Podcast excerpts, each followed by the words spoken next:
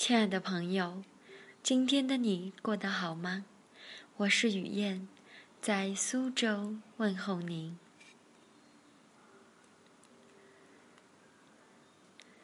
茶是一种饮品，它能给人带来愉悦，带来健康。一个茶字的文化，贯穿上下五千年，在日积月累的喝茶过程中。若能静心品茶，将会慢慢的在你的骨子里映入风雅。一爱喝茶，爱茶不一定要多极品的茶，不一定要有多稀有的茶具，不一定要认识多大的大师，不一定要张口闭口就是某某限量茶。这不一定是真风雅，遇茶喝茶，为自己和自己喜欢的茶，能静心与自己喝茶，这才是最美妙吧。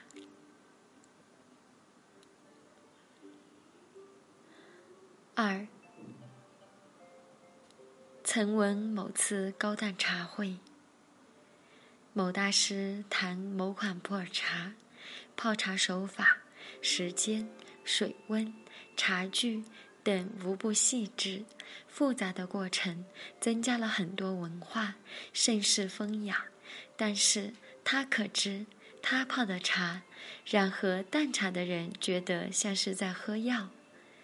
进入茶圈几十年的他，品茶时说：“外形野性大气，口感千变万化，满满的栀子香，恨恨不得说回甘可持续三天。”每个人泡茶的手法不同，每个人的味觉感受不一样，每个人对香型的感受不一样，对文字的表达不一样，妙处难于宣之于口，因此。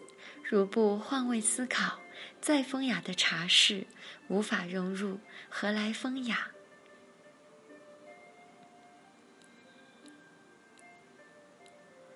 三，喝茶是一件很私人的事，知道再多的茶文化，但仅仅停留在茶文化表面上，何来文化之友？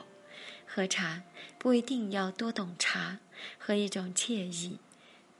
恬谈闲宜，行到水穷处，坐看云起时，不也是很好吗？喝茶喝爽了，才是愉悦的事。愉悦之体，才能让人收回灵魂，静心品茗，风雅自来，何须附庸？四品茶。鼻闻眼观舌嚼心感受，在这当下，关起心门，抛弃繁华，一盏灯，一杯茶，感受茶的香与华，沉静，灵魂会自觉地与心对话。谈的不一定是哲学与禅修，或是生命与茶文化，但会对生活更多一份理解与从容。一年、两年、三年，内心会告诉你：谦卑、积极、诚恳、简单，才是生命的精华。茶一直在帮你潜移默化。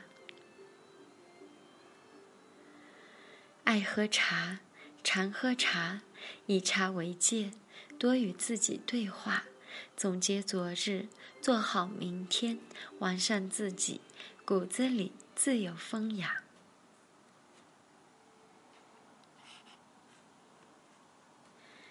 今天的分享就到这里，感谢您的收听，明晚再会。